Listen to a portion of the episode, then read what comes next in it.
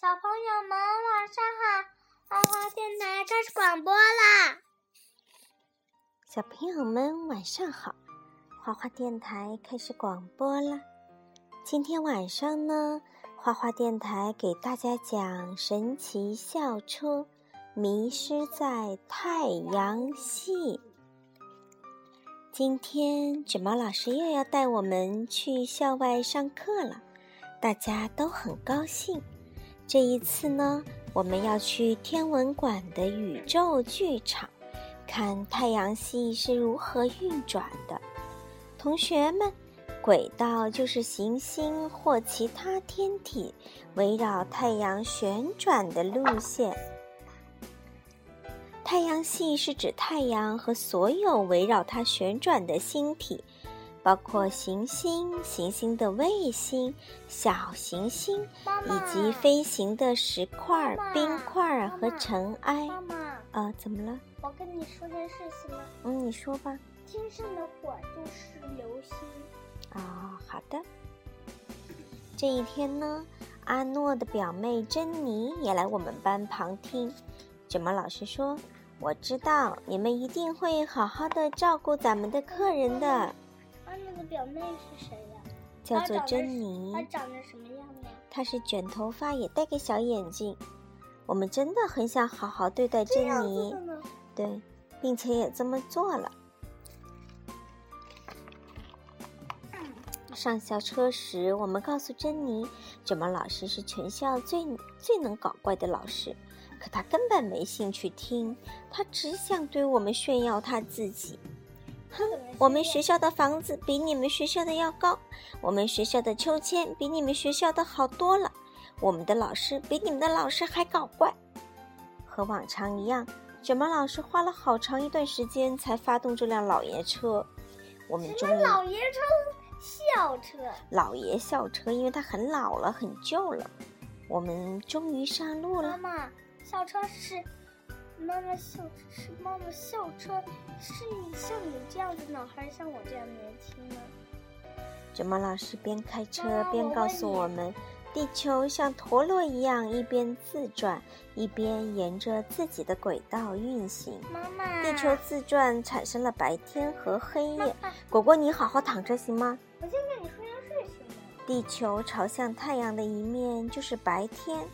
当正面背向太阳时，就是黑夜。我想跟你说件事。好，你说吧，妈妈听着来。我想跟你说件事情吗？啊。为什么？我不是在哪个故事里听说过这里？对，我们以前讲过一个跟它类似的故事，对吧？什么？我们到了天文馆，可天文馆因为维修暂停开放了。这么老师说。哎呀，这么看来，我们只能打道回府了。大家好失望啊！在回学校的路上，等红灯的时候，奇妙的事情发生了。校车的车头开始慢慢的向上翘起，接着我们听见了像火箭发射的那种轰鸣声。卷毛老师说：“哦，我们好像要发射升空了。”同学们，现在我们正在穿越地球的大气层。地球就是被层层大气包围着的。妈妈，那珍妮有话可说吗？她一定会有话可说的，我们好听听一听啊。什么是地心引力啊？地球把其他的物体拉向自己的力就叫做地心引力。其他的行星也有引力，质量越大的行星引力越大。质量越小的行星呢，引力越小。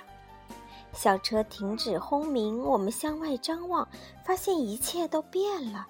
此时的校车变成了一艘宇宙飞船，我们全部穿上了太空服，身体变得比羽毛还要轻，都飘在了座位的上方。哇，我们在飞呢，在漆黑的太空中。地球离我们越来越远，也变得越来越小。我们正在太空中旅行，我们呀都变成了宇航员。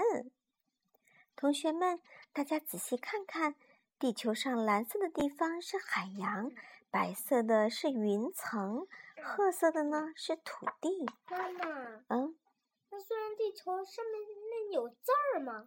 没有字，因为看不见，地球实在是太远了。卷毛老师告诉我们，旅行的第一站月球到了。我们兴奋地跳下车，左看看，右看看。这里没有空气，没有水，也没有任何生命的迹象，只有尘土、岩石以及大大小小的陨石坑。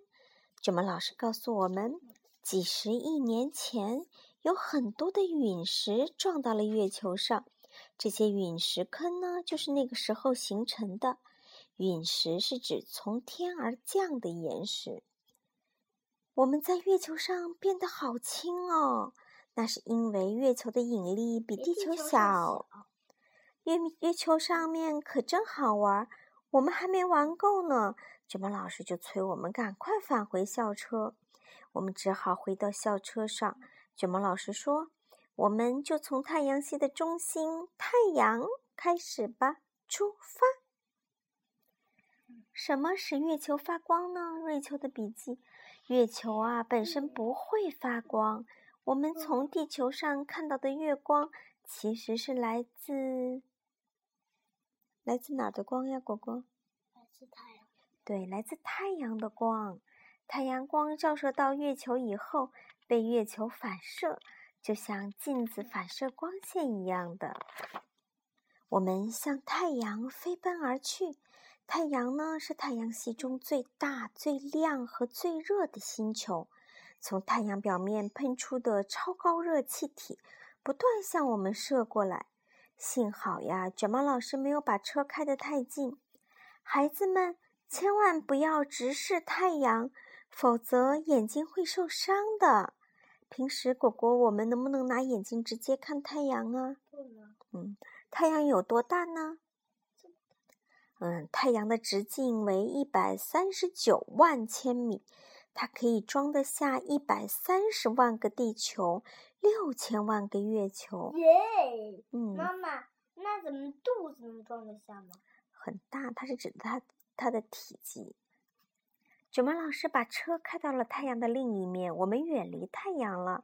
他说：“同学们，我们将按照顺序参观太阳系的所有行星。”水星是我们要参观的第一颗，也是离太阳最近的行星啊。还有小行星呢。对，太阳中心的温度高达一千五百万摄氏度，表面温度也有约六千摄氏度。太阳非常的炙热，即使在好几百万、好几百万千米以外。即使在好几百万千米以外的行星上，也能感受到它的热度。水星上毫无生气，被太阳烘烤着。卷毛老师说，水星很像月球，既没有水，也几乎没有空气。我们飞过去的时候，要注意看水星表面的陨石坑哦。从这里看到的太阳。比从地球看到的大很多，那是因为呢，水星是太阳的第一大行星。对呀，因为呢，水星是离太阳最近的啦，是不是呀？好啦，今天的故事就讲到这里吧。小朋友们晚安啦！啊，就是大家晚安。明天呢，我们接着讲下半部分。再见。你看。